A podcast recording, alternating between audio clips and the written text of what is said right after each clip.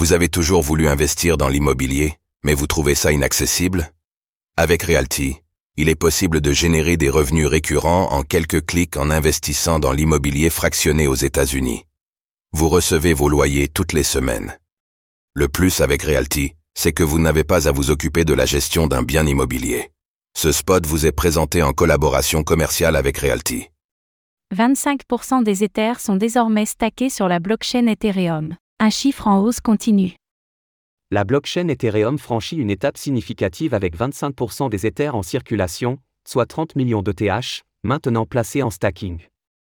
Cette avancée reflète une tendance croissante vers le stacking, indiquant un intérêt soutenu pour la sécurisation et le développement futur du réseau, à l'ombre de la prochaine mise à jour d'Ankin.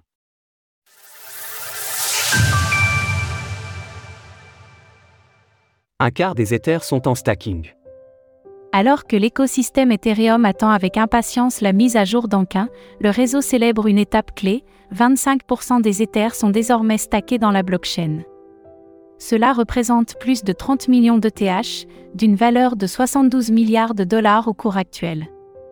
Malgré le respic d'Ether en attente de retrait de stacking, survenu suite à la liquidation des actifs de Celsius, le réseau compte désormais plus de 942 000 validateurs.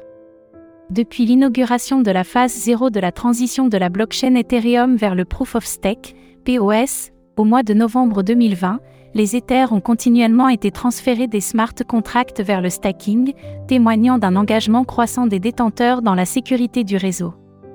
Sur une offre totale de 120 millions de TH, 88 millions sont conservés dans les portefeuilles, 30 millions sont alloués au stacking et seulement 2 millions, soit 1,7%, sont utilisés dans les smart contracts.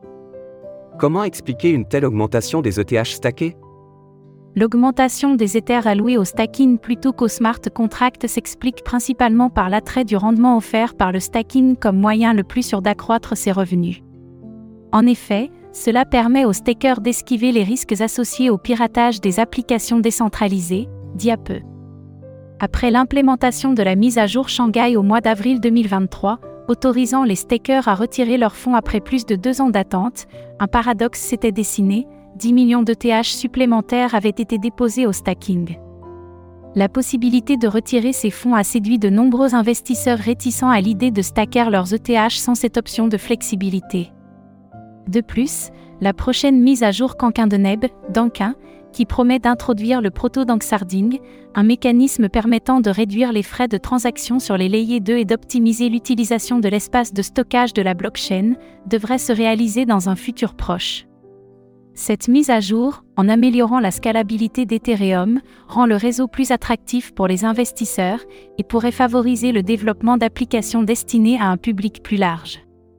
Cependant, un aspect préoccupant demeure, la concentration des Ethers au sein du protocole de stacking Lido, qui détient plus de 30% de l'ensemble des ETH stackés, soit 9,5 millions d'Ethers.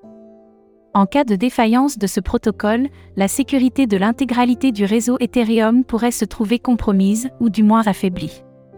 Source ultrasound.money, DIN. Retrouvez toutes les actualités crypto sur le site cryptost.fr.